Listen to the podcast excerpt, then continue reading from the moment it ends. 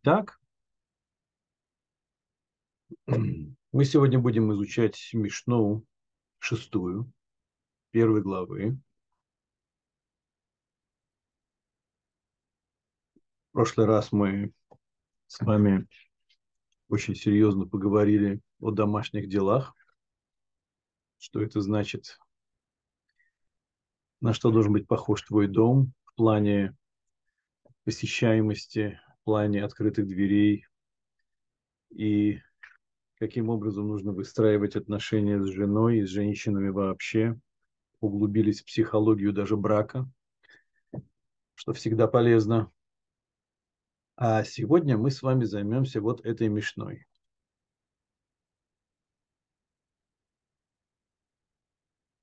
Пожалуйста, почитайте, проникнитесь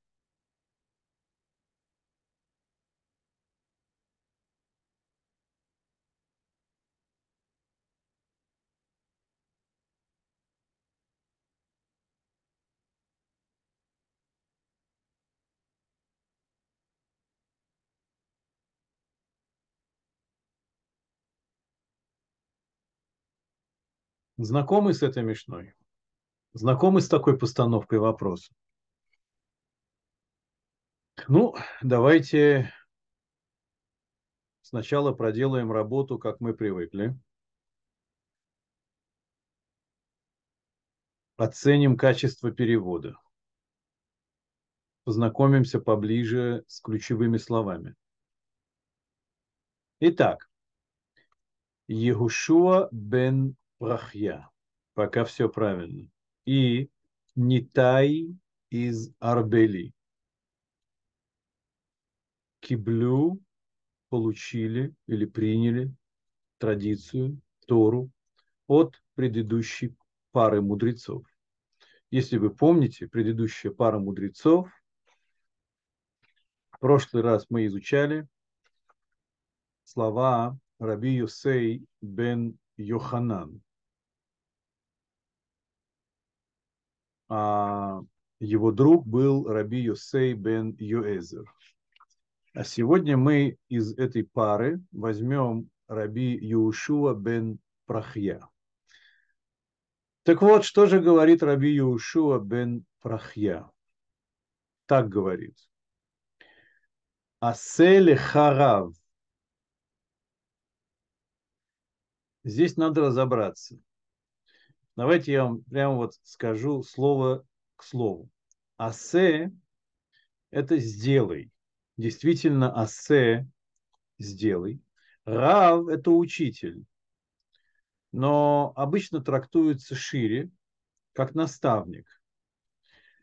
Сделай леха, то есть для себя, наставника. Здесь добавляется в квадратных скобках согласно с обычными комментариями. Этого нету в тексте самой Мишны, но для того, чтобы показать, что эта рекомендация мудрецов отличается от обязанности, которая есть на каждом человеке, то они добавляют ту новость, которую нам эта Мишна и предоставляет. Потому что обычно делаешь своим наставником того, кто над тобой, кто больше знает, имеет больший опыт и так далее, и так далее. Поэтому мы скоро скажем по поводу этой добавки. Дальше. Здесь у меня есть претензия. Посмотрим, насколько она обоснована. Вот эта вторая фраза «и найди себе друга». Здесь нет слова «найди». Здесь слово «приобрети». А еще точнее «купи». Когда мы говорим о неком приобретении, вот в этом глаголе заключенное, мы имеем в виду серьезные меры, которые предпринимаются для того, чтобы что-то приобрести. Как вот э, слово киньян мы говорим э, как некое некий акт по смене владельца.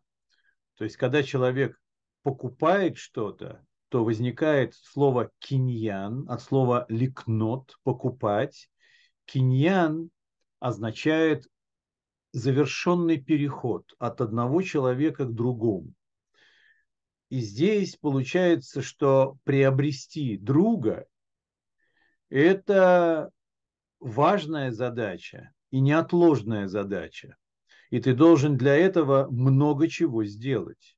Поэтому перевод «найди», ну, наверное, недостаточно отражает суть этого глагола. «Кне» – приобрети большой ценой. И последнее. Последнее переведено вроде бы правильно. И будь вейдан суди эт коль адам всего человека, если дословно. Эт коль адам. Ну ладно, пусть будет каждого человека, находя для него оправдывающие обстоятельства. На иврите есть очень красивое выражение. Лекав зхут. Что такое хав зхут?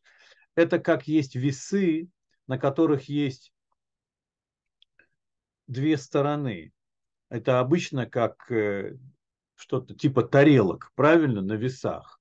Так вот, от тебя зависит, на какую ты из сторон свое мнение положишь. Ты его судишь со стороны достоинства, либо со стороны недостатка. И это на самом деле очень, очень важное качество, и оно зафиксировано в еврейском законе как обязанность на самом деле. А так как Перкей Авод, наш трактат, занимается повышенной планкой служения – то значит здесь добавляется еще что-то помимо того, что требует закон. Мы позже скажем, а что же требует закон. Что это значит судить, находя оправдывающие обстоятельства? Почему надо быть на стороне адвоката, а не на стороне прокурора? Итак, давайте приступим. У меня, как обычно, много материала, не хочется пропустить важных идей. И вы своими вопросами будете мне помогать лавировать.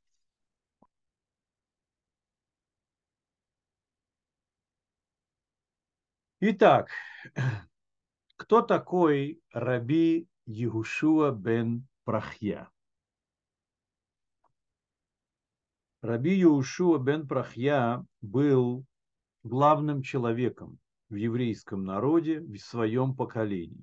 Мы в прошлый раз сказали, что есть э, двое, которые стоят во главе общины Израиля.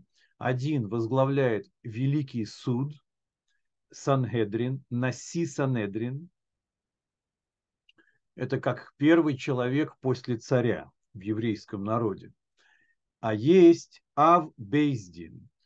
Это немножко близкие друг другу вещи, но тем не менее они отличаются. Так вот, сегодня э, мы проанализируем высказывание того, кто был Арсений, добрый вечер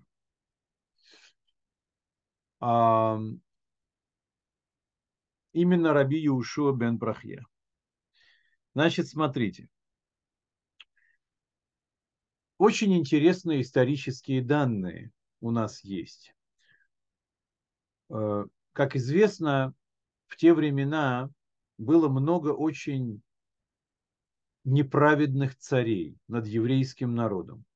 Они так или иначе были ставленниками Римской империи, Речь идет о временах, когда Иудея находилась под э, правлением римских наместников. И цари должны были как-то маневрировать между обязанностями перед еврейским народом и э, услужливой позицией в отношении римлян. Так вот, один из царей, который был на престоле, звали его царь Янай. Этот царь Янай, и он такой был не единственный, он однажды ополчился на всех мудрецов еврейского народа. По разным причинам это случалось. Вот, например, царь Ирод, или, как мы говорим, Гордос, Ирод, он тоже э, вырезал всю мудрость Иерусалима. Всех мудрецов, которые были в Иерусалиме, он уничтожил. Там ясна причина. Причина была такова, что они знали и могли доказать и настроить народ против него, что он не является потомком еврея. А нельзя быть царем над еврейским народом в такой ситуации. Как известно, Ирод принадлежал в своих корнях племени, которого, которых звали Идумеи. Это племя э, несколько столетий до этого были обращены в еврейство. Это, наверное, единственный случай в истории, записанной истории еврейского народа, когда э, перешли через негласное правило, перешли через не то что негласное правило, а через закон. И целую народность определили вовнутрь еврейского народа практически силой. Я не буду сейчас вдаваться в детали, но Ирод был один, одним из потомков.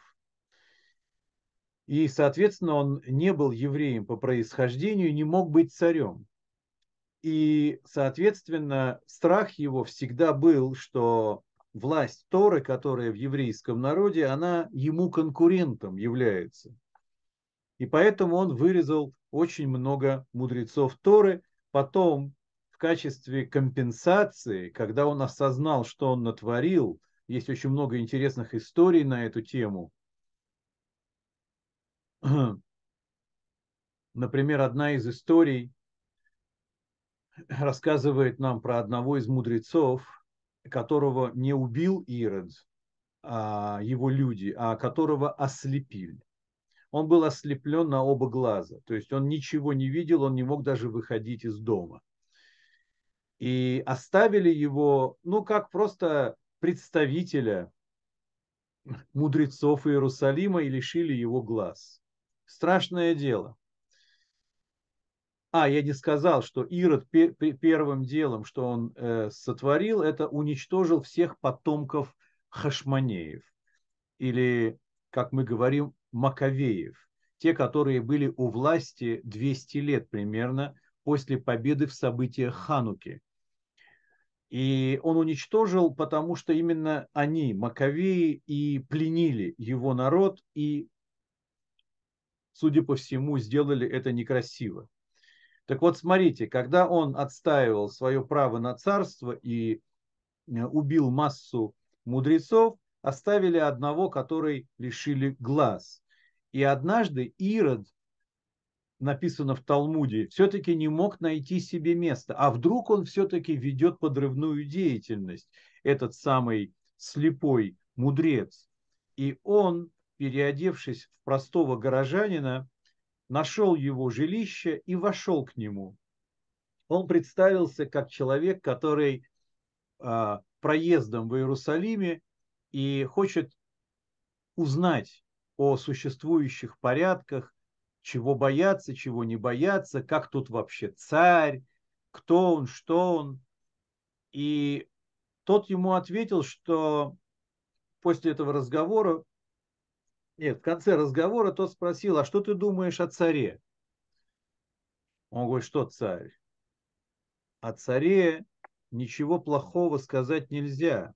И мудрецы никогда не говорят ничего плохого о властителе. Тогда тот говорит, ну слушай, я все понимаю, но мы тут с тобой только лишь вдвоем, никто не видит, никто не слышит. В конце концов, ты же можешь мне сказать правду. А он ему говорит, правду? Какую правду говорит?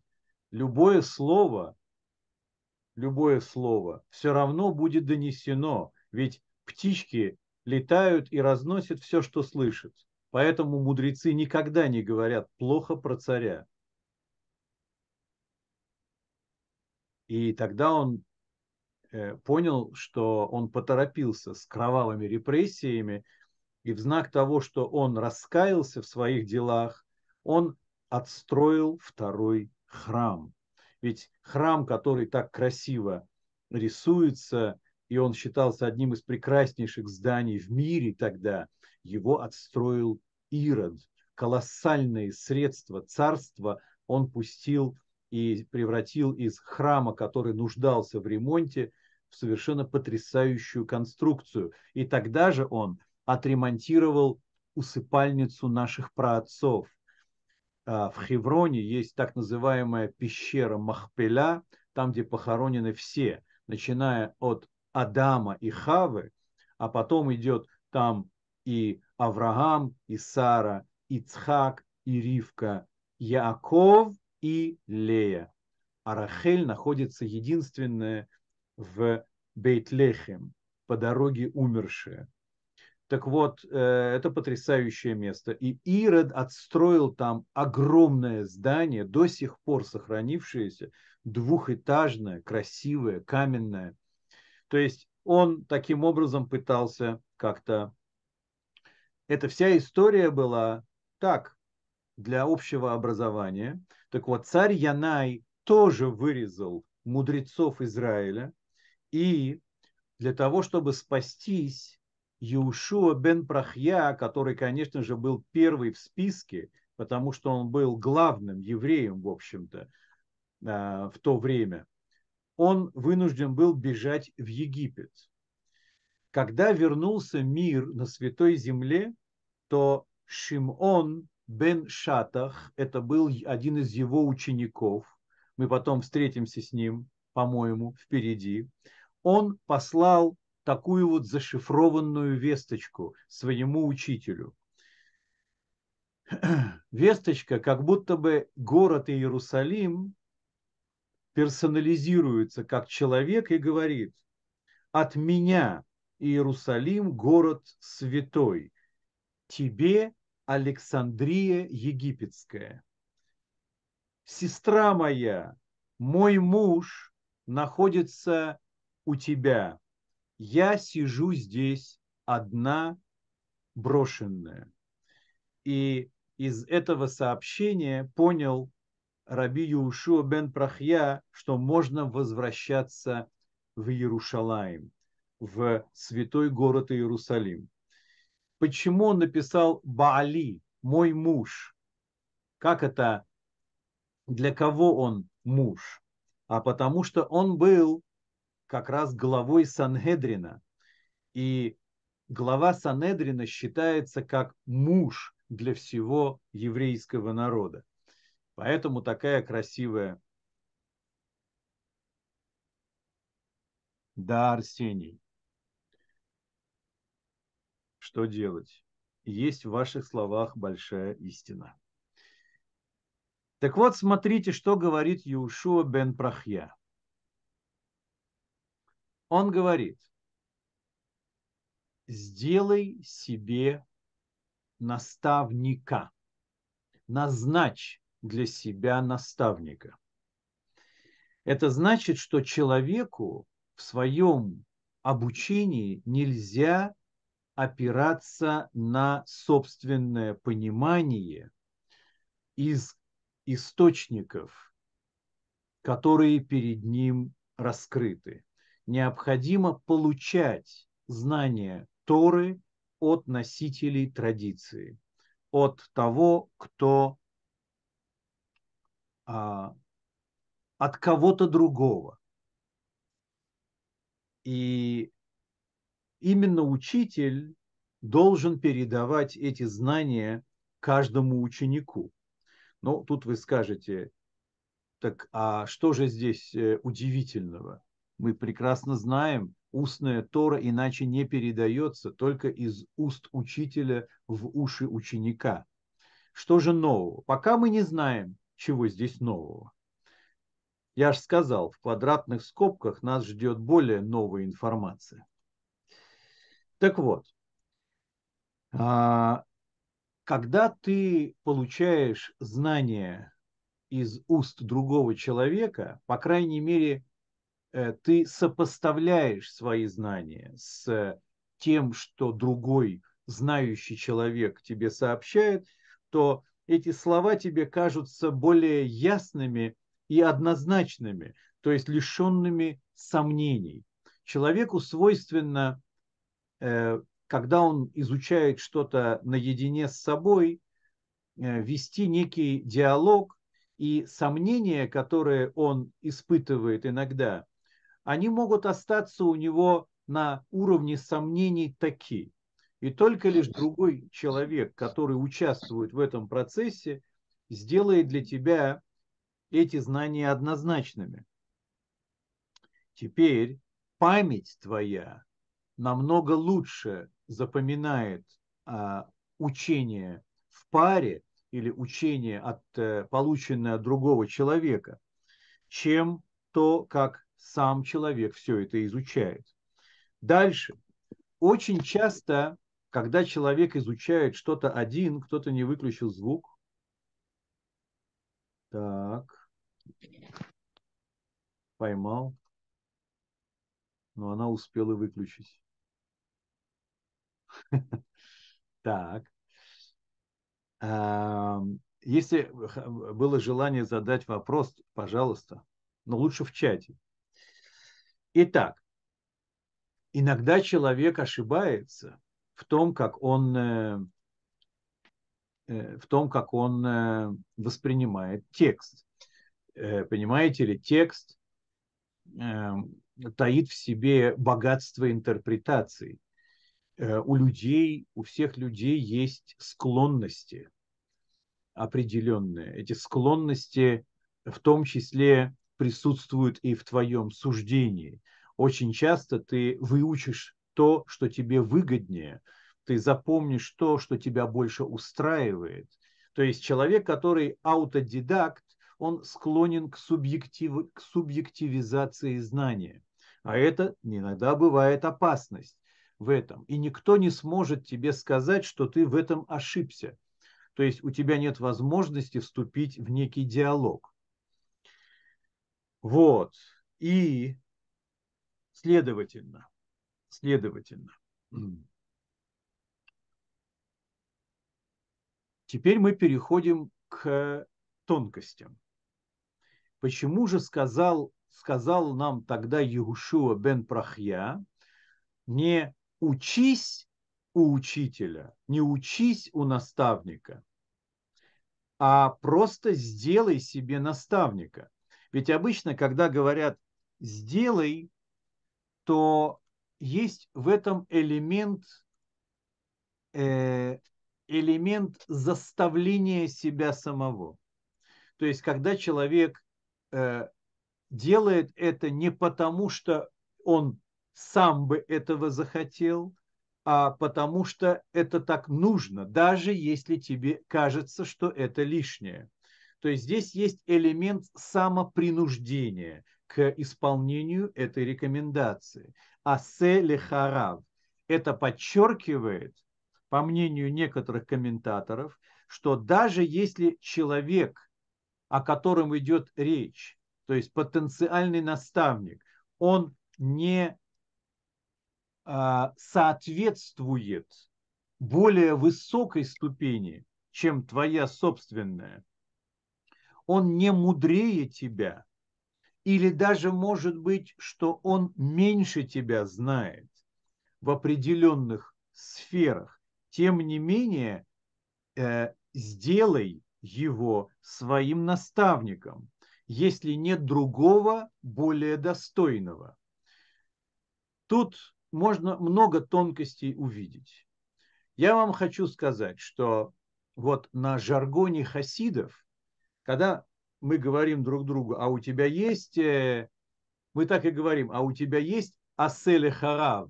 То есть мы берем эту фразу как нарицательное имя такое. У тебя уже есть тот, кого ты заставил себя сделать своим наставником.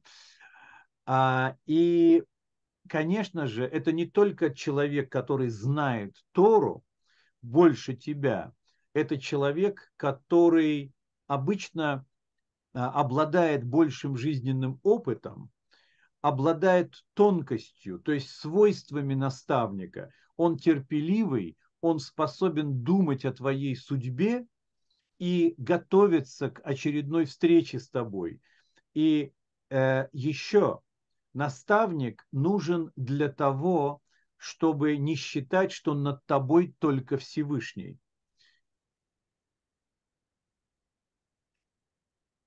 Ну, кумир.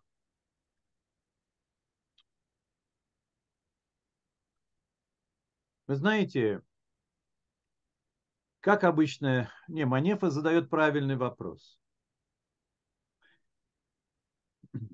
Вот я вам хочу дать пример.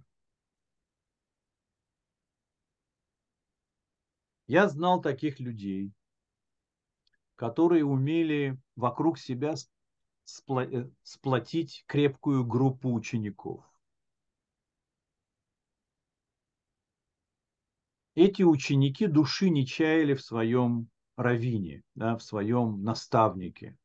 Это не только по поводу уроков Торы, но люди личную жизнь свои были готовы менять Э, не в том плане, что как секта переписывать имущество да, на своего учителя. Нет, до такого не доходило, по крайней мере, из тех случаев, что мне известны. Но доходило до того, что человек ну, свято действительно воспринимает слова, и в этом было больше, чем просто добрый наставник и советник. Манефа права. Разница бывает очень тонкой. Так вот, в двух случаях, что я знаю, в конце концов, этот наставник грубо сменил свой жизненный путь, пошел на какой-то поступок, но в первом случае, я его лично знал, очень фигура харизматичная, и потом он как-то по-своему решил распорядиться с одним законом, наперекор традиции, наперекор мнению всех раввинов, просто сделал непоправимую ошибку, причем преднамеренно.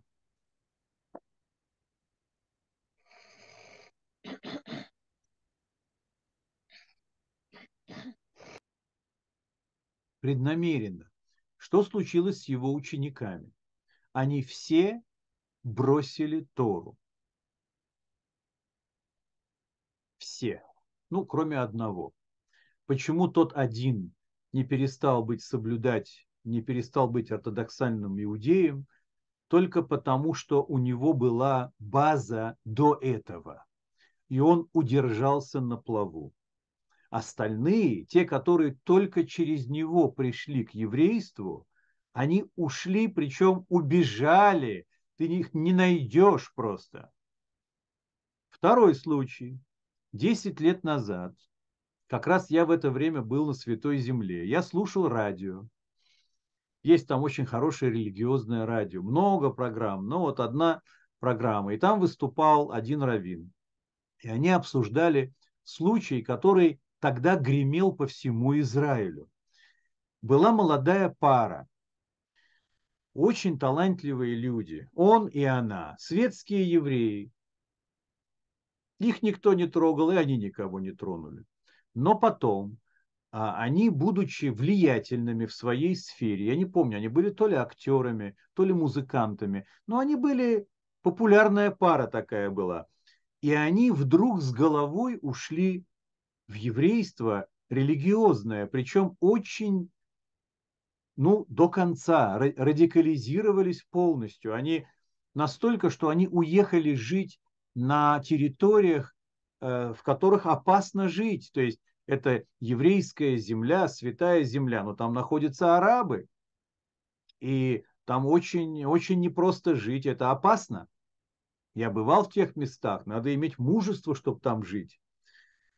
Там прекрасно, но опасно. Так вот, они туда уехали. И э, многие люди не поняли, что с ними случилось. И тоже за, вслед за ними начали увлекаться Торой, увлекаться заповедями. Они переехали часть туда, к ним. Там были уроки. Они начали рожать детей. Но прям вот один за другим. У них родилось семь детей за, за 10 лет. Не знаю, может, там были э, двойняшки. Но каждый год почти. И это такая уже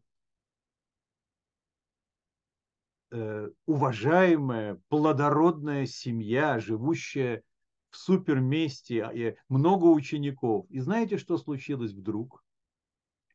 Они вдруг написали там, в группах своих многочисленных, что они решили, они решили теперь заняться другим делом.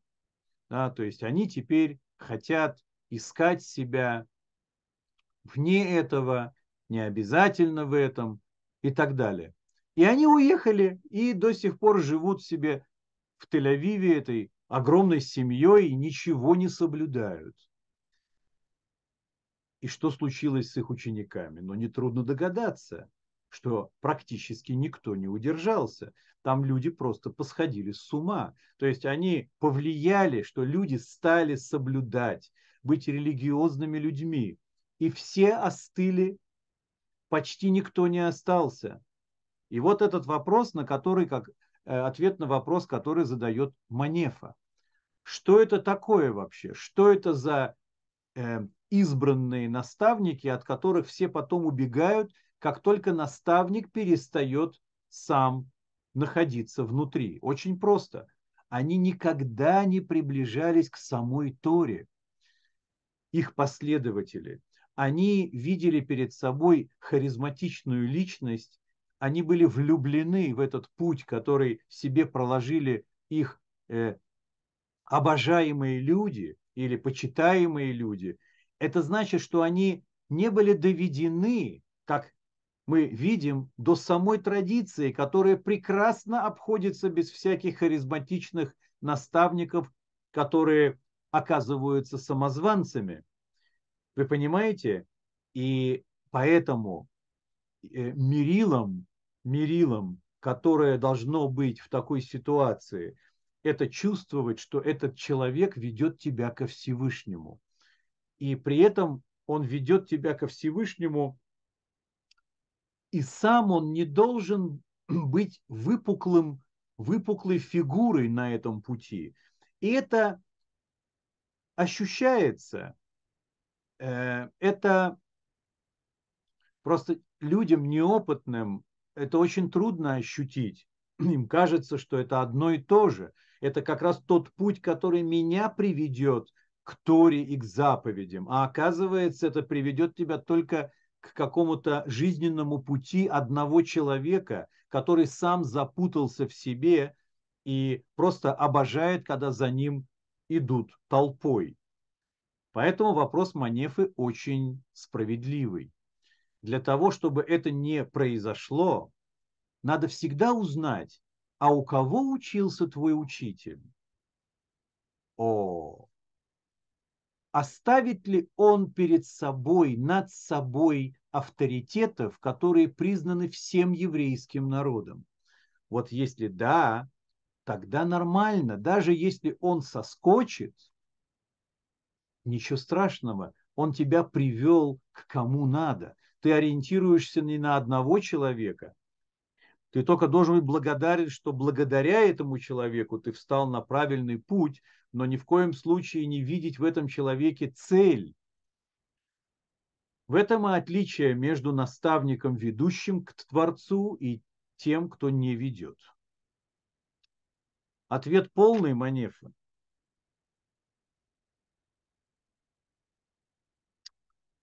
Отлично. Идем дальше.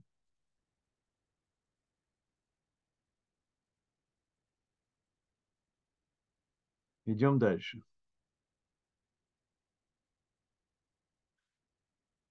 А, еще одно понимание в этом в, в этом совете, в этом распоряжении, это то, что нужно, чтобы у тебя был ярко выраженный учитель. То есть не сегодня учишься у одного, а завтра учишься у другого. Такой шалтай-болтай. Потому что у разных учителей разные акценты. Да, они ведут учеников в правильное место, но пути-то все равно отличаются друг от друга. И если ты будешь от акцента одного рава идти к акценту другого, то тогда может возникнуть путаница. И не будет у тебя ясности. Но э, этот комментарий хороший, может быть, но с другой стороны, как мы только что услышали по поводу кумиров, э, как обычно у мудрецов, в Талмуде всегда говорят, кто был учителем какого мудреца. И есть такое выражение а, основной учитель. То есть тот, от, от кого ты получил основные установки наследования традиции. Э, это тот, кого ты первого назовешь на своем пути, что он и есть Э, он внес главную лепту в мое становление. Но обратите внимание, что это не значит, что не нужно идти к другим учителям, а, которые могут преподавать. Есть много профессий в Торе. Да, есть те, которые блестяще преподают Талмуд. Обычно эти люди с трудом преподают хасидизм, и ты идешь к другому человеку. Причем и там, и там речь идет о э, очень важной мировоззренческой платформе твоей. Но там изучается с одной стороны, здесь с другой стороны, у другого человека. Рано или поздно отсеиваются люди, которые уводят в сторону. Они долго не задерживаются в общине и распознают их тлетворное влияние довольно скоро. То есть есть кто стоит на страже, те, кто не допустят проблемных учителей.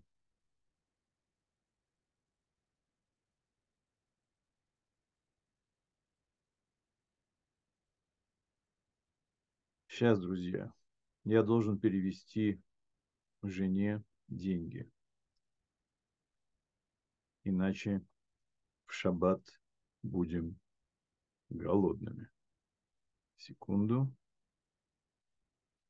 С вашего позволения, просто она должна начать делать заказы. Э, так.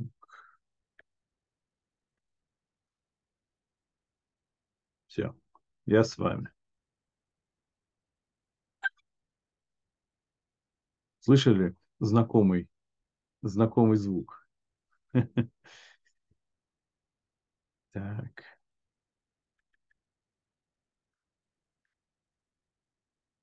Извините еще раз. Все, я с вами.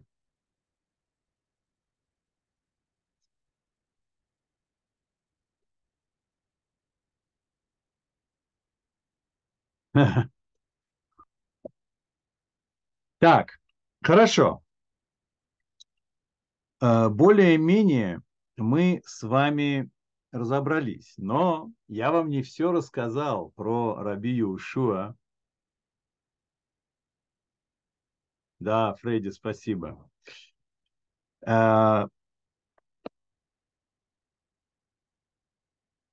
я вам не все сказал про Раби Юшуа бен Прахья. Казалось бы, ну что он выступает, да?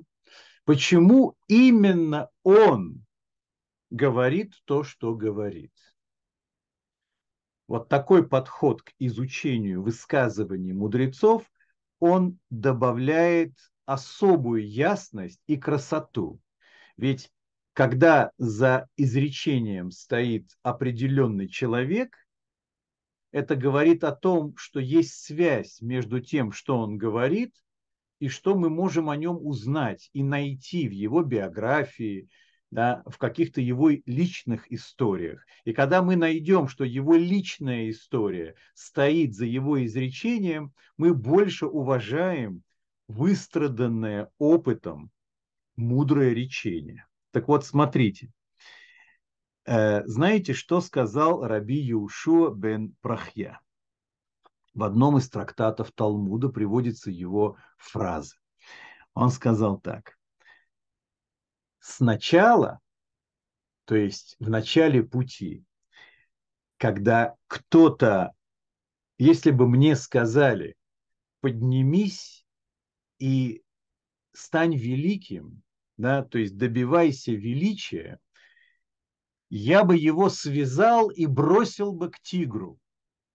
То есть настолько э, в этом возрасте, когда человек хочет, чтобы у него были достойные качества, настолько для него было презренно стремление к какому-то величию, к почету, к славе, что, видите, он был готов, э, он был готов расправиться с таким человеком. А теперь, говорит Раби Юшуа бен Прахья, теперь, когда я наверху, то есть когда он стал самым великим, понимаете, если кто-то мне скажет, спускайся оттуда, то я на него пролью горячую воду. Я его оболью кипятком. Обратите внимание, какая мудрость. Это значит, что вот эта фраза «сделай себе наставника», она выстрадана это значит, что даже я, говорит Раби Юшуа бен Прахья, который наверху пирамиды нахожусь, я не могу смотреть сверху и не видеть никого надо мной. Я тоже должен, должен иметь собственного наставника. То есть должен быть между мной и Всевышней еще один, кто-нибудь, мнением которого я буду дорожить. То есть мнение, с мнением которого я буду считаться. Понимаете? И вот в этом весь смысл этой фразы. Заставь себя сделать себе наставника, даже если ты глава Санедрина. Понятно. Дальше. Продвигаемся дальше.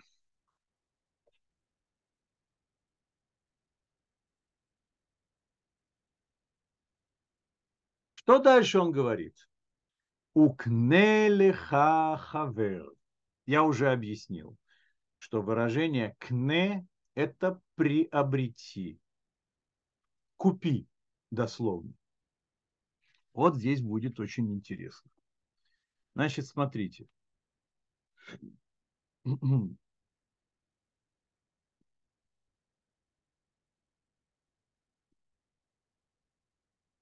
Польза, которая есть у человека от правильных друзей, от правильного друга. Видите, обычно не друзья, а именно друг. Но известно, что человек тяготеет обособить все-таки одного человека как лучшего друга. Когда говорят, у меня много друзей, да, обычно ему говорят, ну, значит, у тебя нет вообще ни одного. Обычно это один друг, э, душа в душу, либо с детства, либо из университета, не знаю, но либо из армии. Но где-то люди находят друг друга, и они становятся даже ближе, чем некоторые братья. Так вот, смотрите, настолько важно иметь друга, что необходимо стараться приобрести его любой ценой. Маймонид Рамбам, он э, пишет, что почему использовано слово «кне» – «купи», а потому что вплоть до того, что ты должен тратить много средств, реальных средств для того, чтобы этот человек стал твоим другом. Покупать подарки и завоевывать его любовь. Как вам нравится вообще? С какой-то стати ради того, чтобы приобрести друга, нужно идти на такие э, как бы полукошерные средства? Как можно вообще э, купить благоволение другого человека?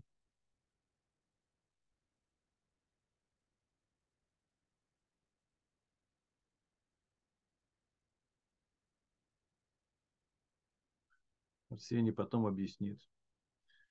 Так вот,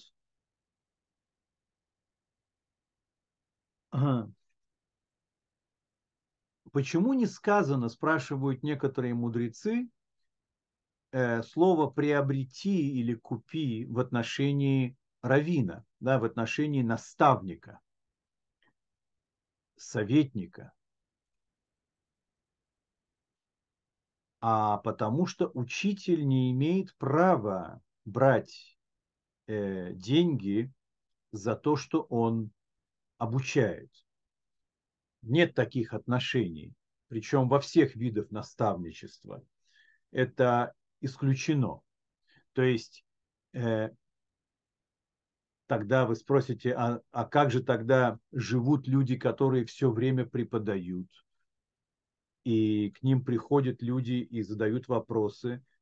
А здесь речь идет о времени.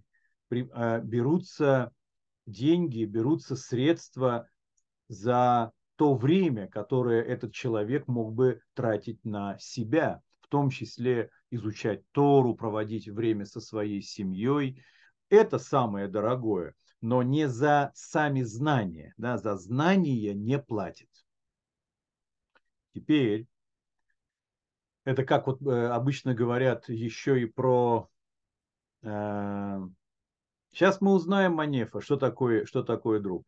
Обычно вот меламдим, люди, которые обучают в хейдере, в религиозной школе мальчиков, маленьких довольно там, ну, явно еще не самостоятельных. Так вот, э, за саму Тору, которую они целыми днями обучают, они не взимают плату. Плата взимается за то, что дети пристроены, и он за ними следит. То есть за то время и за те усилия поддерживать дисциплину и порядок. И э, за влечение детей, то есть не за само знание. Так вот, более того, а, более того, дело в том, что наставник по-хорошему не может отказаться от этого. Есть некое, есть негласное правило, что если ты выбрал себе учителя, и ты просишь присоединиться к занятиям или э, получить совет, провести беседу, то э, наставник, в общем-то, не имеет права отказаться. У него даже в какой-то степени нет выбора. Он должен, потому что он считается учителем и наставником, а он должен нести ответственность за тех, кто его так э, считает. Знаете, э, мне в свое время очень понравилось, почему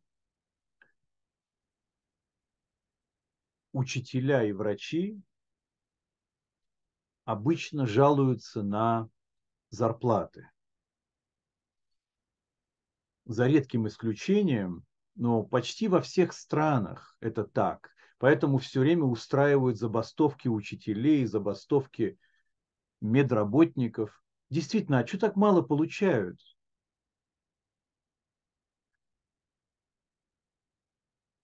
Есть ответ. Они занимают позицию, э, позицию авторитета. Врач, э, там, полубог, в общем-то, ведает жизнью и смертью. Идешь к врачу, доверяешь ему свое здоровье, он работает с позиции власти. Да, он как бы э, от него много зависит, очень много важного. За это нужно платить. Я имею в виду, он должен за это платить более низкой оплатой, потому что у него оплата прежде всего по статусу, то есть оплата самим статусом. То же самое учитель. Учитель обучает детей, казалось бы, тогда ему, пусть будет счастлив по жизни, пусть зарабатывает как адвокаты. Нет. Учитель, он формирует э, в подрастающем поколении мировоззрение, он дает знания по традиции предыдущего поколения. То есть он стоит на стороне власти. А если ты на стороне власти, ты уже свои дивиденды имеешь, поэтому оплата будет небольшой. Это интересная очень э, зависимость, но, по крайней мере, так психоаналитики это дело объясняют. Как бы то ни было, Аселе Харав, вот мы сказали, учитель, он обязан учить, но друг, он не обязан становиться твоим другом. Для того, чтобы а, он вошел в дружеские отношения с тобой, нужно предпринимать очень-очень много подчас мер. Так вот, что же это за такой друг, друзья? Вы что думаете, что речь идет просто о собутыльнике каком-то, что ли? Такого друга покупать не надо. Ему достаточно купить баночку пива и все, и вместе с ним сидеть. Не об этом друге идет речь. Понятно, да? Наши мудрецы не учат нас просто каких-то там людей, с которыми приятно проводить время. Совсем о другом речь идет. О чем же идет здесь речь? Дело в том, что наша Мишна называет другом не человека, которого ты хочешь иметь как друга для какой-то выгоды в будущем. Да, есть влиятельные друзья, и ты готов пойти на многие жертвы, чтобы он стал твоим другом. Но это как бы очень э, подход утилитарный, некрасивый, в конце концов. Не об этом речь идет. Или э, не о каком-то друге, с которым тебе приятно проводить время. Речь идет, друзья, только о том человеке, э, с которым ты можешь вместе двигаться к большим духовным свершениям. Это твой друг. Ты как человек, сотворенный по образу и подобию, ты должен иметь такого друга, который вместе с тобой хочет соответствовать образу и подобию. То есть он помогать тебе будет в том, в чем самое важное преуспеть для человека. И это помощь взаимная. Итак, друзья, а, мы называем такого друга достойным другом, другом, э, который тянет тебя наверх. У Рамбама, Рамбам, тот самый, который говорит про то, что не экономь даже на деньгах и на подарках, он даже говорит, там даже интриги можешь плести, только бы этот человек стал твоим другом, он говорит немножечко даже о другом. Он говорит так, что для того, чтобы совершенствоваться в этом мире, необходимо исправлять нехорошие качества, которыми ты обладаешь. Почти все люди на Земле обладают нехорошими качествами. Это очень просто объяснить. потому что наша животная душа, которая в таком плотном контакте находится с нашим телом, грубым и направленным к праху, конечно же, она э, заставляет настроить свои человеческие качества на эгоцентрический лад. Да, мы с вами об этом много говорили, по-моему, во время пятой темы, когда мы брали тот курс. Вот. И просто этих качеств есть э, много очень. Они пестрят. Бывает, что у человека несколько плохих качеств, а бывает одно. Так вот, когда ты знаешь, что у тебя есть нехорошее качество, ты должен стремиться, чтобы тебя окружали люди с противоположным качеством ты должен у них учиться, как быть другим, как стать другим. Рамбам приводит пример. Говорит, что если ты по природе своей скаредный, ты с большим трудом прощаешься с деньгами. То есть ты не готов, тебе трудно очень жертвовать деньги на благотворительность, помогать бедным, участвовать в жизни других людей, что-то от себя выделять, наделять собой. У тебя есть в этом проблема, и ты это знаешь. Тебе необходимо найти друга, который легко дает деньги на благотворительные цели. Если ты гневливый человек, тебе надо найти человека долготерпивого, человека, который вообще не гневится, который умеет воспринимать любую ситуацию спокойно. Ты должен быть с ним, и ты должен повторять за ним буквально то, что он делает – в результате ты рано или поздно приобретешь это качество как вторую природу. А вторая природа, она не слабее первой природы. Она ее затмевает. Вот, говорит Рамбам, нет замены хорошему другу, у которого хорошие качества. Он тебе как подарок от Всевышнего. И вот его нужно раздобыть любой ценой. Ты видишь, как он дает деньги в помощь другим людям, не задумываясь, легко, просто след за ним сделай то же самое. Тебе трудно, но ты рядом с этим человеком не испытываешь сложности, а потом ты научишься и сам это делать. Это очень глубокий подход. И это на самом деле то, что мы сказали. Найди друга, который поможет тебе продвигаться в духовном плане. А ведь изменение дурного качества – это и есть практическое продвижение в духовном плане. Надо же иметь как-то практические ориентиры. Человек может сказать «я продвинулся» только когда он изменит в себе нехорошее качество. Теперь, что еще делает друг, друзья? Сейчас мы узнаем. А, итак,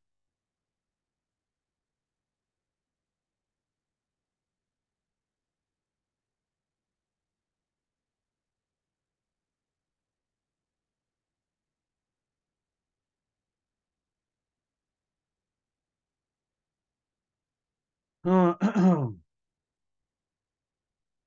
в общем-то, я сказал уже практически все. Ну, хотя мы в основном сейчас сказали мнение Рамбома, но оно в себя включает и многое другое.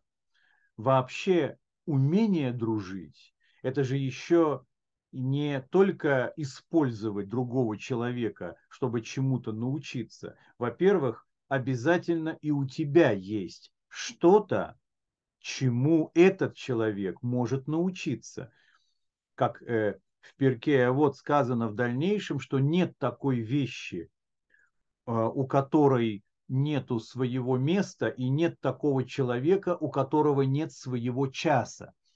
Это значит, что э, и в тебе обязательно есть что-то, что явит твою положительную особенность. Ты выстрелишь еще. То есть обязательно в тебе есть э, что-то, что эм, будет приятно, полезно для другого человека.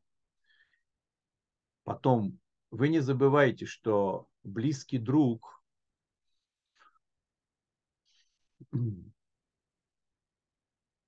он может выдержать твое поведение, о котором ты никому, ни кроме него, не сможешь сказать он не оттолкнет тебя, а он приблизит тебя, даст надежду. И это тоже очень важно бывает в некоторых ситуациях в духовном плане. Совет, который ты можешь у друга приобрести, он иногда важнее, чем тот, которому ты можешь научиться у своего наставника. Между прочим, Поэтому есть очень интересное э, высказывание мудрецов. Звучит оно так. многому я научился от своих учителей, но еще большему я научился у своих друзей. Правда, там добавляется, что еще больше я научился у своих учеников.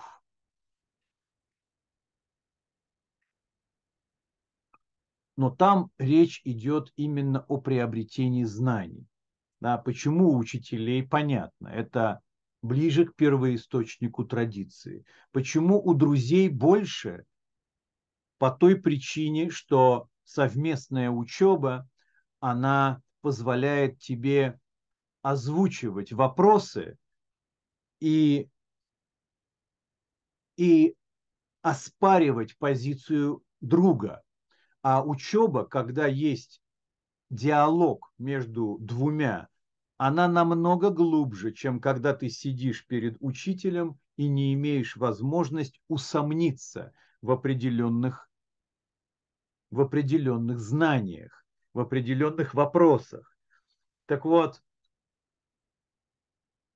а почему учеников, вы знаете, да, наверное, почему человек учится больше всего у учеников? Потому что они заставляют твое знание быть как в бетономешалке, не застывать. Ведь если нет учеников, то тогда никто не может задать вопрос, на который у тебя нет готового ответа. Потому что они хотят услышать в определенной трактовке, в определенной форме, доступной для них. Для этого человеку нужно отказаться от полноты собственных знаний и пуститься на поиски определенного формата подачи. А это значит, что ты сам постигаешь больше в своем знании, благодаря тому, что ты должен это знание одеть в более доступную форму. Мы это с вами тоже говорили, напомню, на первой теме нашего большого курса. Идем дальше. Друзья, Идем дальше.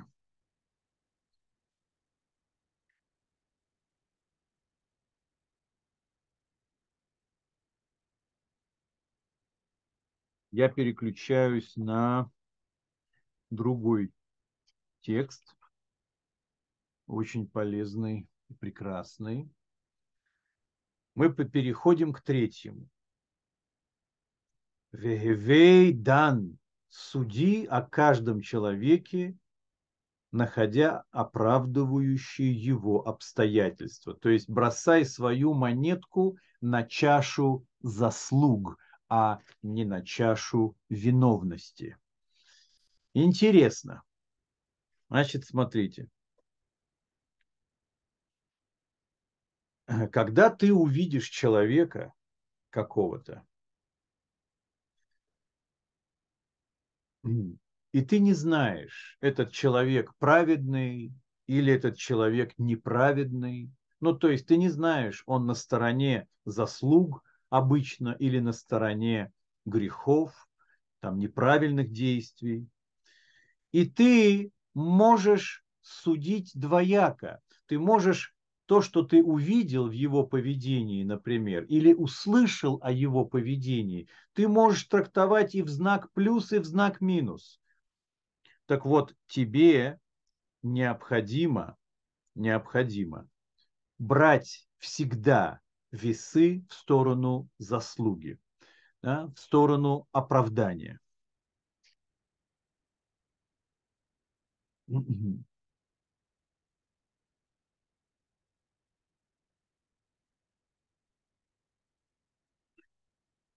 На самом деле в этом есть и собственный тайный интерес. Нет, человек об этом не думает. Это просто мудрецы говорят, что когда ты судишь добрым глазом поступки других людей, то и Всевышний, Всевышний тебя судит тоже в позитивную сторону. Это очень важный момент. К какому качеству имеет отношение этот призыв Раби Юшуа бен Прахья? А я вам скажу, это имеет отношение к качеству милосердия. Милосердие – это вообще самое высокое качество человека. Человек, проявляющий милосердие, он как будто бы отправляется в космос. Он как будто бы перестает э, вести войну с реальностью. Он э, готов, э, готов оправдать практически, найти оправдание. То есть сам тот факт, что человек склонен искать оправдание, говорит о том, что это хороший человек. Потому что есть люди, которые склонны искать противоположное. Знаете, что бы другой ни делал, всегда человек настроен видеть недостаток. И вот это очень нехорошее качество. Это вплоть до того, что это может быть названо злым сердцем. Но не будем торопиться. У злого сердца есть более серьезные обвинения. Так, но если человек в основном сосредоточен на позитиве, то он относится к мирозданию, в общем-то, с правильного ракурса. Потому что единственная причина, по которой Творец терпит нас всех здесь, у себя в творении, несмотря на все безумные ошибки, которые каждый из нас совершает, из людей на земле вообще, то не было бы ничего. То есть получается, что Э, как говорят мудрецы, что вначале на Всевышний сотворил мир, опираясь лишь на качество суда. Суда. Это значит, что не больше я себя дам, чем минимум, который нужен для творения. Но увидел, что творение не стоит при таких условиях и примешал к суду качество милосердия. То есть милосердие, оно присутствует внутри нашего мира как необходимая деталь его. И вот смотрите, э, откуда мы все это знаем. Если вы откроете первую главу книги Берешит, а в начале сотворил Элоким. 32 раза звучит слово Элоким это имя Всевышнего, отвечающее за суд, за экономию, за разграничение, за все, что противоречит, в общем-то, абсолютной сути Творца. Но в конце творения, после 32 раз, когда все было сделано уже, написано, и вот небо и земля при их сотворении кем? И там первый раз звучит имя Всевышнего четырехбуквенное. Юд Кей Вав Кей. Четвербуквенное – это имя, которое, которое знакомит нас с сутью самого Всевышнего. А это и есть имя, э, которое отвечает за милосердие. То есть в конце всего творения мы видим, что все основано на милосердии, в конце концов. Иначе не найти места нам никому в этом мире. Так вот, оказывается, что если ты настроен все-таки оправдывающие обстоятельства искать, то тогда ты больше, больше соответствуешь замыслу Творца, технике творения, в общем-то. Базису всего творения. Я вам сейчас э, в перерыве коротком, потом чуть-чуть продолжим, расскажу вам одну занимательную историю. Однажды шел раввин одной синагоги в Нью-Йорке и вдруг видит, что по противоположному тротуару идет его прихожанин. Да, идет еврей, он хотел его поприветствовать, но не успел. Вдруг он увидел, что тот заходит в Макдональдс. Макдональдс, э, там ничего кошерного нет. Там есть весьма некошерные для соблюдающего еврея вещи, такие как чизбургер, там, не знаю, мясное с молочным. Это еврею запрещено. И есть еще похуже вещи, да и мясо само по себе не кошерное, оно же не прошло через, э, через кошерный забой и так далее. И вот он думает, что он туда пошел, интересно. И говорит себе, а, ну, наверное, он пошел в туалет. Он же может зайти в Макдональдс, ему как бы захотелось, он, наверное, зашел. Но на всякий случай он остановился, ждет, пока тот выйдет. Нет, вместо этого он смотрит, что этот еврей проходит в зал и усаживается за одним из столиков. Равин подумал, э, ну, наверное, он э, договорился с кем-то о встрече, и сейчас он, наверное, закажет э, колу. Колу-то можно везде заказывать. Колу, Кока-колу но уже приближается к этой витрине, чтобы убедиться в том, что все нормально. Но нет, подходит официантка, и он ей делает заказ, и она в скором времени приходит и дает ему чизбургер, то есть вот такую вот некошерину. Равин думает, а, ну, наверное, сейчас тот человек, с которым он договорился встретиться, наверное, Э, сейчас он подойдет, и он попросил для него это заказать. Потом смотрит, этот еврей открывает этот чизбургер, так с аппетитом облизывается и уже хочет занести в рот чизбургер. Равин влетает, значит, в этот в Макдональдс, запыхавшийся, э, э, говорит ему, э, ты что здесь делаешь вообще? Он говорит, я а что такое? Он говорит, ну, я иду по улице, я вижу, ты зашел в Макдональдс, потом ты уселся за стол, потом ты заказал чизбургер, а потом ты уже собираешься это есть? Он говорит, Рэби, я не знаю, о чем вы. Ведь все нормально, все сделаю под наблюдением Равина. То есть под, все под наблюдением Равина.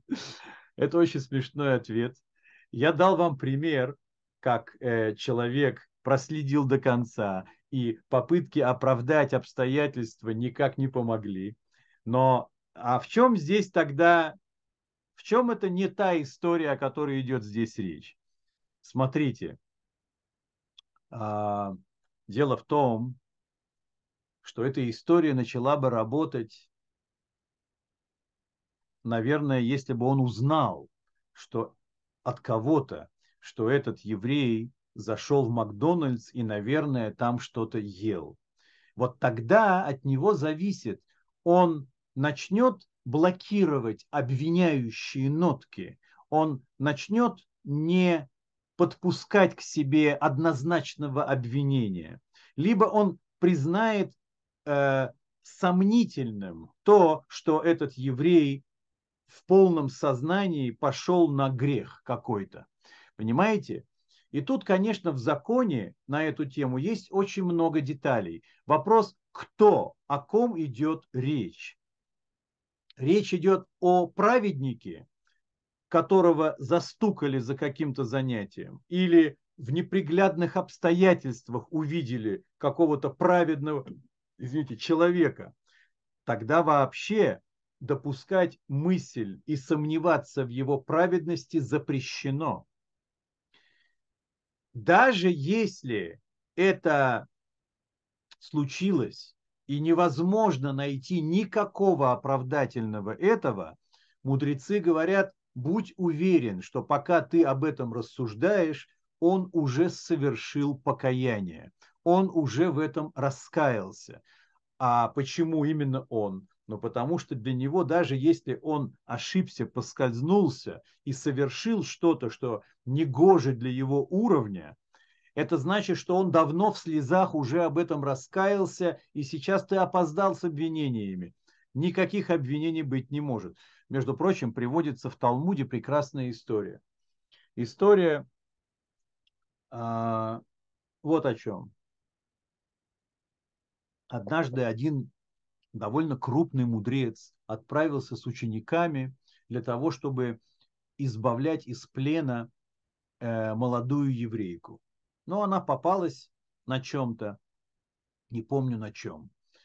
И в те времена это вообще одна из самых э, важных забот э, еврейской общины, когда есть какой-то э, член общины, оказавшийся в, в, в заперти, особенно если речь идет о неправедном суде, и, и, то выискиваются большие средства, чтобы выкупить. Так и называется выкуп пленных.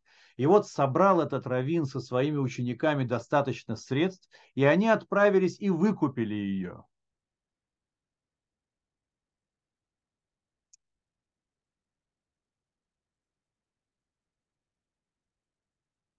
И тогда Равин эту молодую девушку закрыл у себя в комнате. И ученики услышали, что он повернул ключ. У него была своя комната со своей кроватью, видно, где-то в гостинице, а ученики расположились в других комнатах или в коридоре.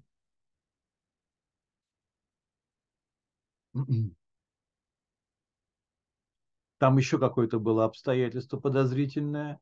А утром они увидели, как учитель пошел окунаться в какой-то водоем. Ну, как миква, чтобы очиститься. И когда он вернулся,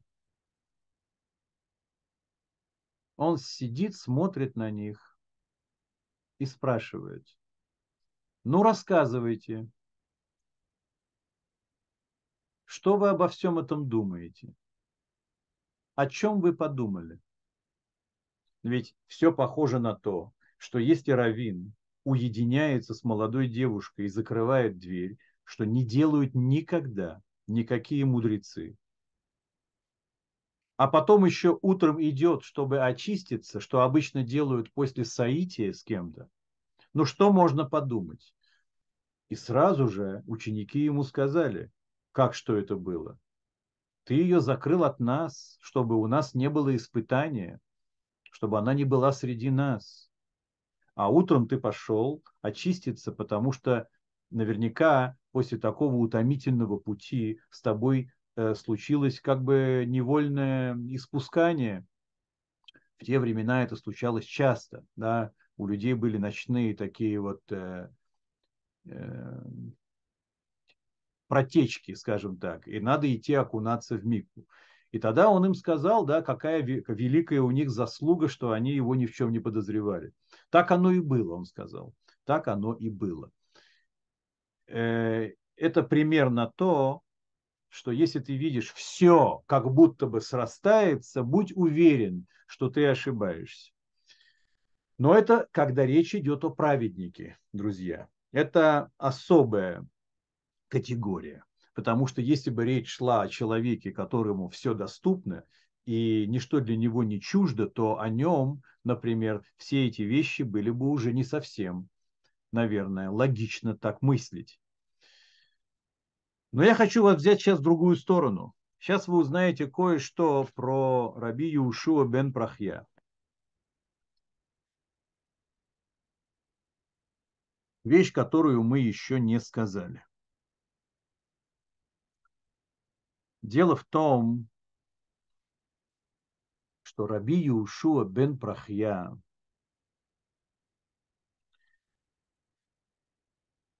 был современником Иисуса. Ни много ни мало.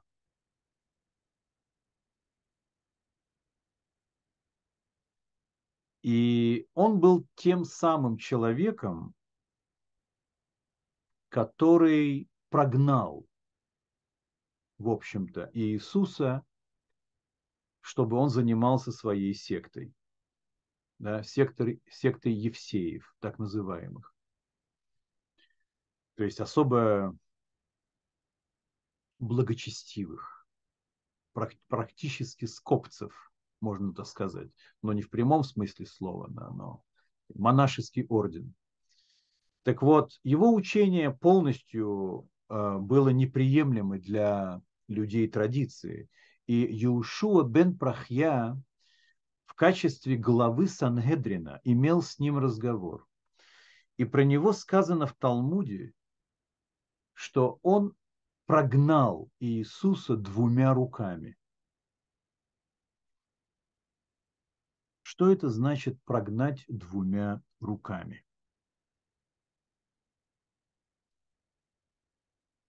Вообще, обычно говорят в иудаизме так, что нельзя никогда прогонять двумя руками. Должна быть всегда левая рука отталкивающая, а правая рука приближающая. Иначе натворишь дел. Один из примеров, который на эту тему рассказывается, это пример пророка Элиши, который был преемником пророка Элиягу, и его ученика Гейхази. Однажды пришел к пророку Элиши лечиться один из царей тех времен, потому что пророк Элиша был славен тем, что умел лечить проказу. У этого человека были прокаженные части тела. Вот какая-то была кожная болезнь, особо с язвами. И он пришел к нему со, своим, со своей свитой. Там вы можете почитать это, есть вся эта история в пророках, там, где про пророка Элишу, про его дела.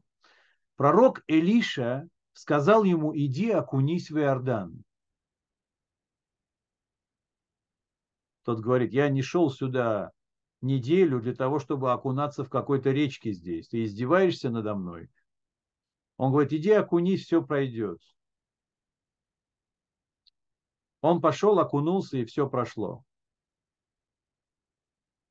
Не знаю, не помню, сразу, не сразу, но пока он еще не уехал, уже все прошло. И тогда этот царь говорит, слушай, ты великое дело сделал, вот прими с царского плеча награду. И там целая тележка подарков была. Среди них было несколько новых платьев. Новые платья в те времена это было как золотой слиток вообще. Красивое, достойное платье для мужчины. Но пророк Илиша отказался отказался ни за что, не взял у него ни копейки. Но тот сказал, ну смотри, ну как знаешь, конечно, странно, что ты не хочешь ничего, но твое право. И вот он положил все эти вещи на телегу, рабы положили на телегу, и они уехали.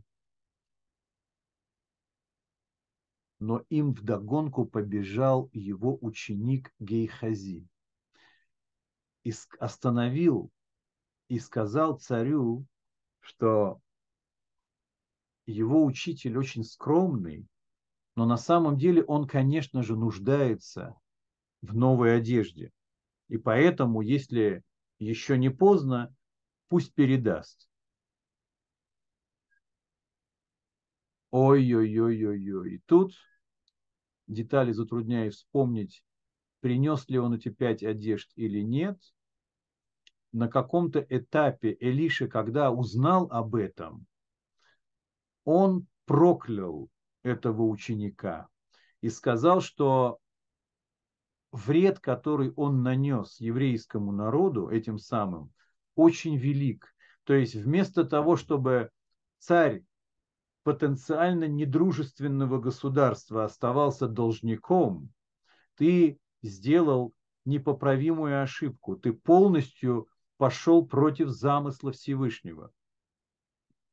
И он проклял его, и написано, что он его оттолкнул двумя руками. То есть никакого шанса вернуться к себе он не оставил. И знаете, кем стал Гейхази? Он стал главным советником врагов еврейского народа зная очень много, научившись очень многому у своего великого учителя. Поэтому хочешь нажить врага, оттал, отталкивай двумя руками. Потому что это не путь. который ведет к добру. Двумя руками отталкивать нельзя. Поэтому, смотрите, то, что он оттолкнул этого самого будущего основателя новой веры от себя двумя руками, не дав ему даже немножечко шанс, заставило его сформулировать нам вот такую интересную вещь. О каждом человеке, находя оправдывающие обстоятельства. Конечно, конечно, друзья, у нас э, Моше Рабейну три раза гневился в Торе, и три раза, и три раза были последствия. Например, да, эм, так вот, смотрите, что мы говорим здесь? Дело в том, что по закону, который, которому должен был следовать сам Раби Юшуа бен Прахья, не было места искать для Иисуса оправдывающие его обстоятельства. Почему? Потому что он к тому времени приобрел статус человека, который, который увел в грех других евреев.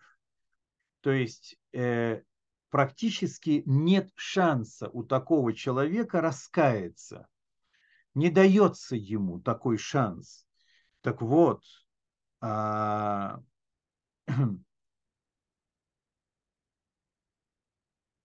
и Ребе добавляет здесь интересную комментарий.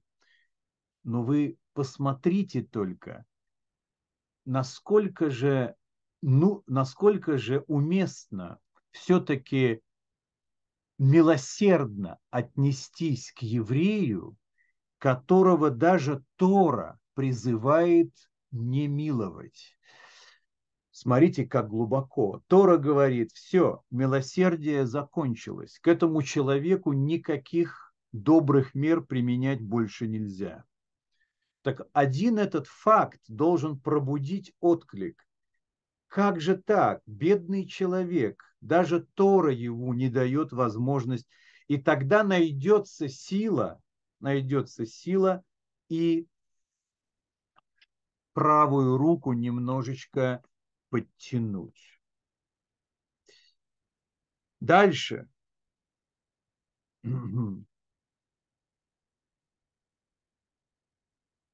Видите, как интересно авторские заметки Юшуа бен Брахья. Мы этому дали его историю жизненную, и этому дали его историю. Смотрите, сейчас Любавический Рэбе, я сейчас его сейчас постараюсь изложить, дает нам самое глубокое обоснование последней рекомендации Раби Юшуа бен Прахья. Посмотрите.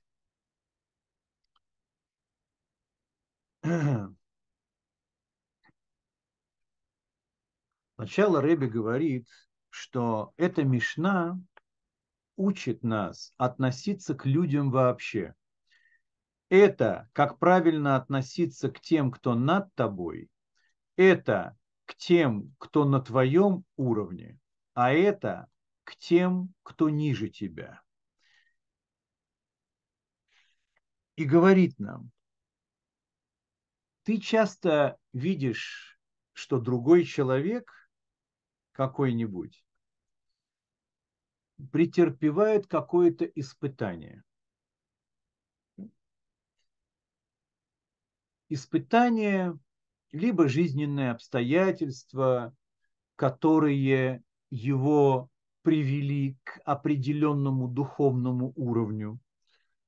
Например, если человек целыми днями э, ходит по рынку и там смотрит на всех людей и, и глазами шарит по всем женщинам, и все шутки, которые там звучат, они все ниже пояса, да, и, и нам, намыливается все, и голова, и глаза, и сердце, человек, который вряд ли будет в состоянии высоко подняться. Выбирал он себе такой путь, в котором он будет зарабатывать деньги на рынке? Таких людей огромное количество. Он не выбирал, наверное. Может быть, он там же продает, где его отец продавал. Да, не, не, не у всех пытается сломать колесо фортуны в свою пользу. Есть и другие виды обстоятельств, в которых ты мало-помалу теряешь способность владеть собой. В результате ты можешь оказаться внизу социальной лестницы, стать среди тех, которые делают не хорошие вещи. И Рэби говорит, один тот факт, что человек оказался в такой ситуации, говорит о том, что у этого человека есть достаточно душевных сил, чтобы подняться из с этого уровня. Ты видишь, делается грех, да? ты видишь, что есть обстоятельства, которые его привели. Будь то внешние, будь то внешне-внутренние, неважно.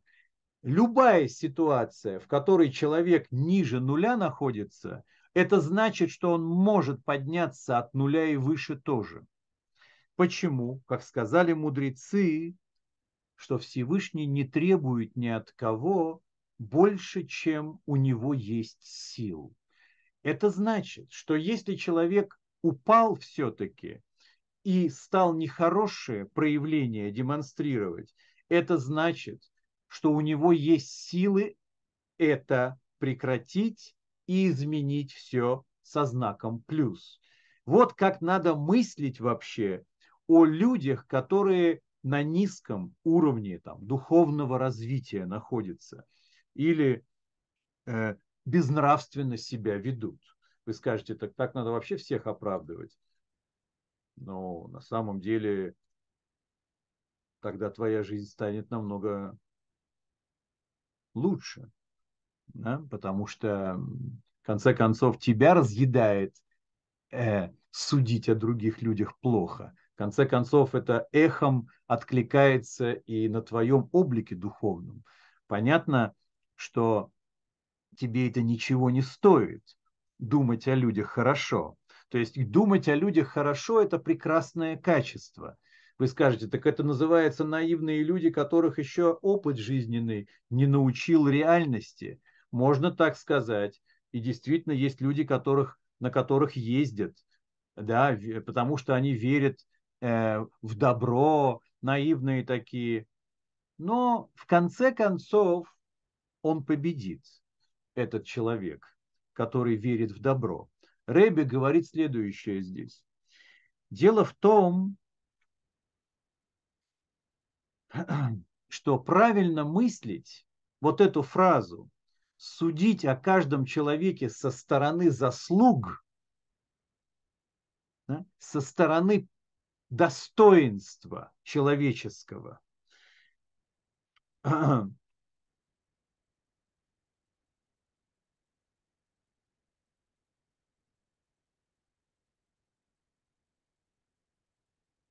Это не только для того, чтобы не судить его плохо, а есть глубже намного. Когда ты судишь добрым глазом поведение человека, то ты этим самым помогаешь его положительным сторонам себя проявить, потому что это есть в них в состоянии, может быть, уже полудремы, но ты же уже понимаешь, что если он так низко пал, это значит, что он может высоко подняться. Тут э, это работает зеркальным образом. Как мы сказали, что Всевышний не дает испытаний больше, чем человек может э, выдержать. И если он не выдержал, понимаете, это значит, что просто он не задействовал те силы, которые Всевышний ему дал, чтобы быть хорошим человеком. Поэтому, когда ты мыслишь его уже на хорошей стороне, ты как бы пробуждаешь в нем духовным образом этот потенциал.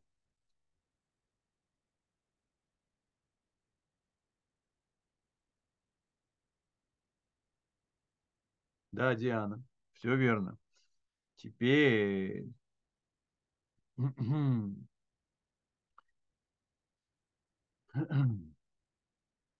когда ты этому человеку помогаешь мыслях о нем, ты понимаете, что вы делаете, когда думаем э, хорошо?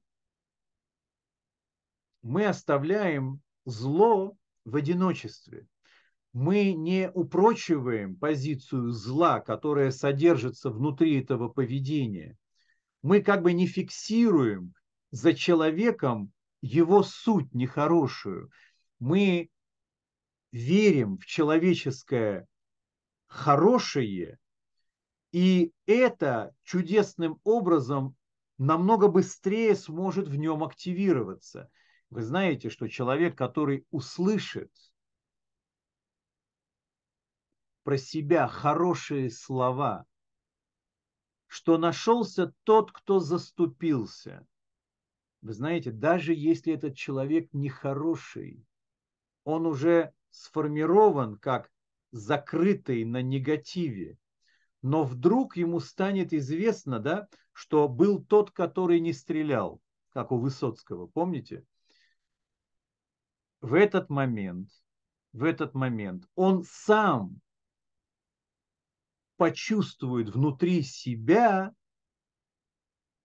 что он может быть другим. Потому что кто-то верит в то, что он не сознавал, что творил, либо не знал, что это запрещено, и так далее, и так далее.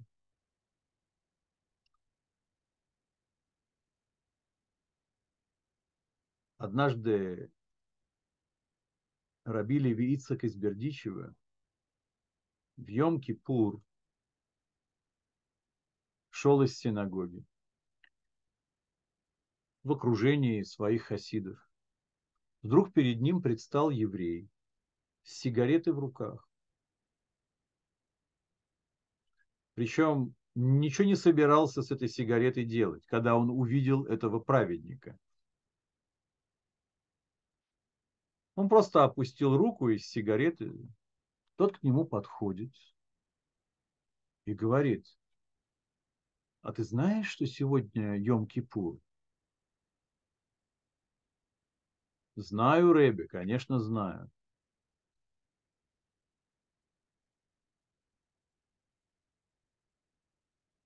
Сейчас, Арсений, разберемся. Он говорит, конечно, знаю. Он говорит, может быть, ты не знаешь, что в Йом-Кипур э, нельзя курить? Конечно, знаю, что нельзя курить. А, так, наверное, просто тебе кто-то дал подержать сигарету, да? Он говорит, да нет, моя сигарета, я курю.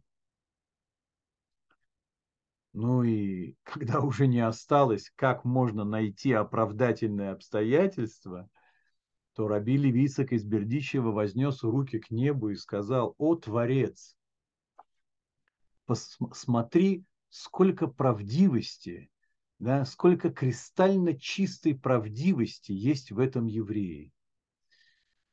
То есть он не лукавит, он не обманывает. То есть представьте себе, человек курит в Йом-Кипур в самый важный день в году, там, где каждый грех увеличивается в тысячу раз, потому что ты не используешь день покаяния по назначению. Все усиливается. Так нет, он нашел для него все равно оправдание. Ты посмотри, какой кристально правдивый человек. Я не знаю, бросил ли тот человек в этот момент сигарету или нет, но возможно. Итак, нам пора заканчивать. Нам пора заканчивать. Что еще можно здесь сказать? Что еще можно здесь добавить? Так. Да, наверное, ничего. Давайте посмотрим, какие есть у нас, э, какие у нас есть. А между прочим, вот если взять, просто поговорить по, по-простому,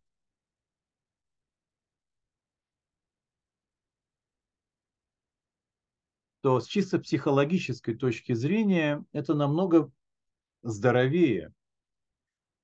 Э, например, не домысливать за другим человеком то, чего он не сказал. Не искать э, потаенного какого-то злого умысла за каким-то действием. Мы склонны это делать. Э, вы знаете, что эм, американская ментальность, как и израильская ментальность, она не содержит в себе этой, этой хвори. Особенно я знаю, и, конечно же, ментальность израильтян. Э, вот сколько мне не удавалось сталкиваться по разным вопросам, люди не хотят думать за другого человека. А что он имел в виду?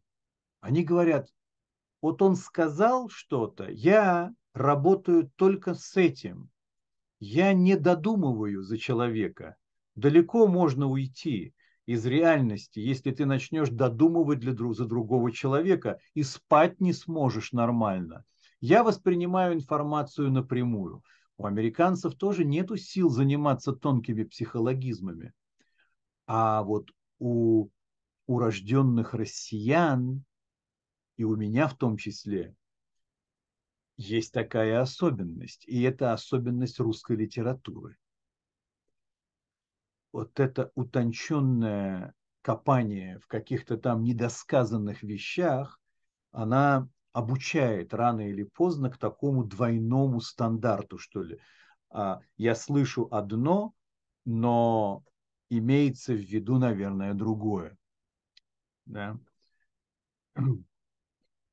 Помните рассказ Чехова по поводу чиновника, который чихнул в театре на какого-то важного, важного жука, важного генерала, что ли, на лысину его. И он никак не мог принять слова его, что да ничего страшного, ладно, бывает.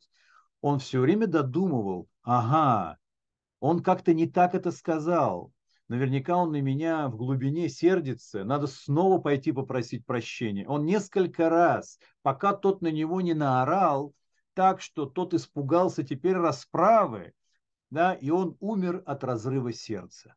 Вот эта э, интересная вещь у Чехова преподнесена, это специфика ментальности, э, ментальности российской земли. Да?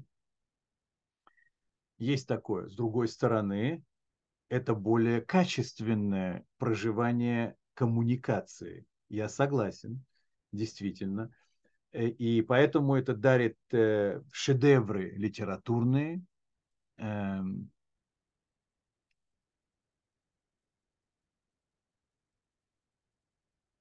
да, и так далее. И И вообще это стремление к истине. Знаете, одно из, одна из причин, по которой напиваться так любят в России, это такая национальная особенность, это потому что хотят поговорить по душам. Правильно? Э, вот напьемся и наконец-то скажем, что мы друг о друге думаем. Потому что ты наверняка думаешь обо мне не то, что ты говоришь. Да? Отсюда ненависть к американским улыбкам. Э, что если ты начнешь улыбаться кому-то в метро, в московском, например, э, в серый осенний зимний день, на тебя, на тебя просто могут наорать, что лыпишься, да?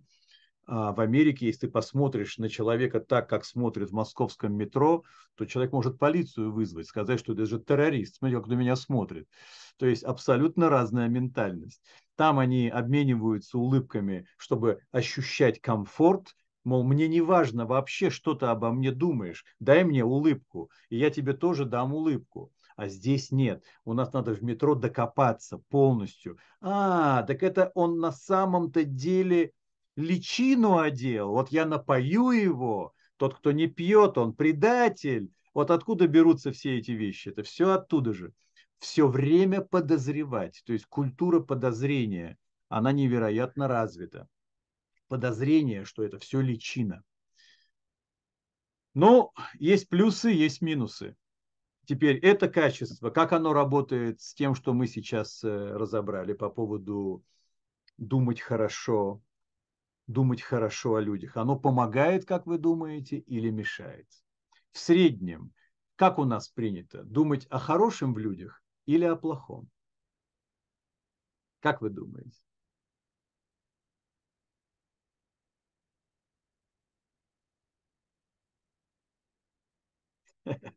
Алексей.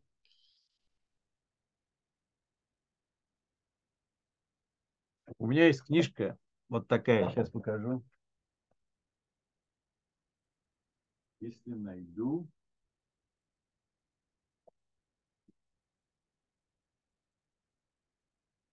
Я ее рекомендую. Это очень глубокое, неожиданно. Эм,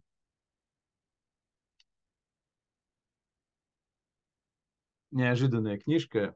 Э, вот это. Называется «Обличать, обличать и лицемерить». Ой. Да. Э, это не художественная, естественно, книжка.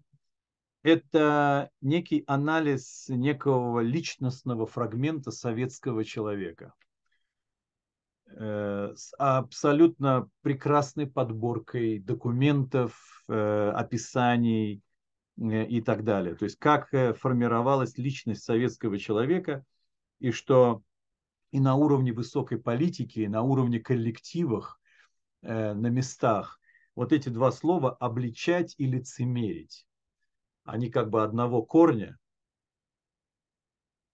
да, что тот, кто склонен к обличению, тот склонен и к лицемерию. С одной стороны, ты хочешь вскрыть, обличать, то есть снять личину. С другой стороны, сняв личину, ты начинаешь лицемерить.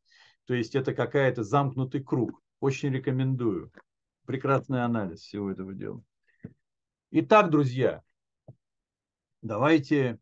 О, Оксана сказала, наконец, правду я думаю о людях хорошее. Это замечательно. Значит, вы на стороне Всевышнего. Так вот, смотрите, надо завершать уже. Надо завершать.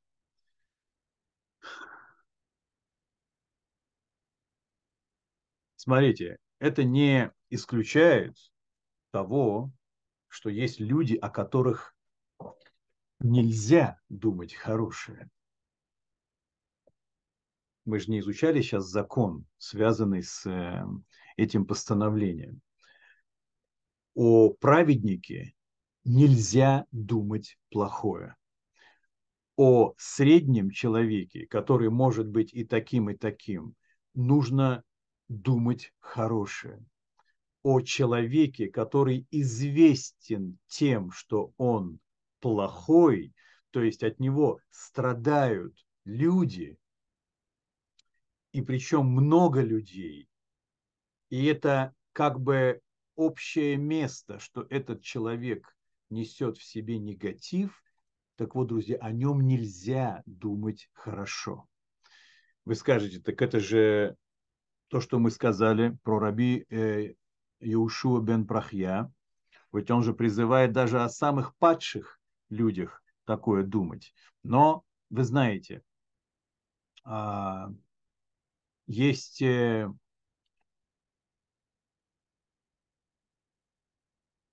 испытывать милосердие к тому, что человек скатился до того, что он, ему объявлен бойкот со всех сторон, э, это все еще остается в силе. Но речь идет об оценке его поведения. Это значит, что если человек, от которого привыкли гадости всякие получать, будь трезвым и не ищи обстоятельства, которые его оправдают, потому что он всей своей жизнью показывает, показывает, что даже те хорошие вещи, которые он делает, они не хорошие. Манефа, я знал, что Манефа затаилась, и я как будто бы отвечал на ее вопрос.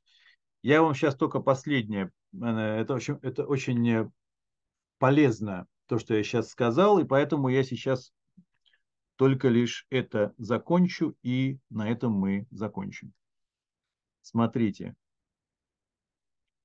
А,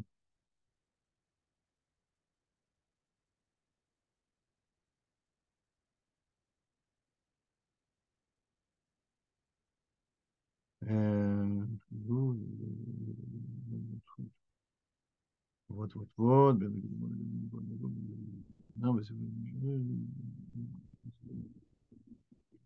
Сейчас, секунду. Ну, я, главное, отметил себе, а теперь я не могу... То есть забыл отметить цветом, и поэтому я не могу сейчас в большом этом тексте найти. Э, вот э, так, чтобы закрепить.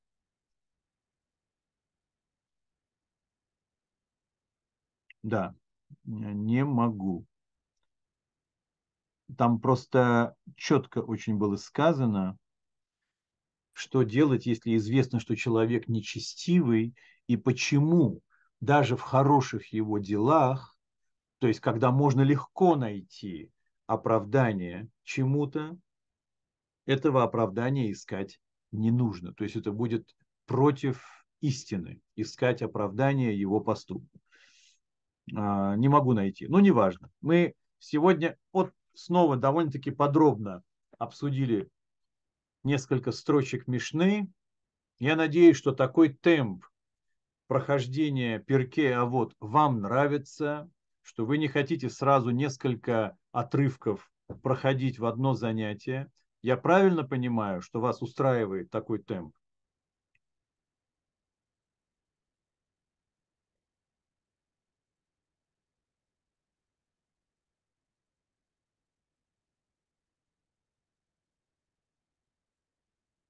Хорошо. Я очень рад, друзья. Так, я какие-то вопросы пропустил. Вот а, от Арсения. Разумеется, в других условиях можно выйти на честный разговор с другим человеком. Для этого служат другие характеристики русского человека. Не совсем понял. А, Диана, к следующему сможете найти про ненужность поиска оправдания. Это кажется очень важным. А, то есть вам кажется очень важным как раз продолжать обвинять. Я шучу. Все нравится сходить к вам.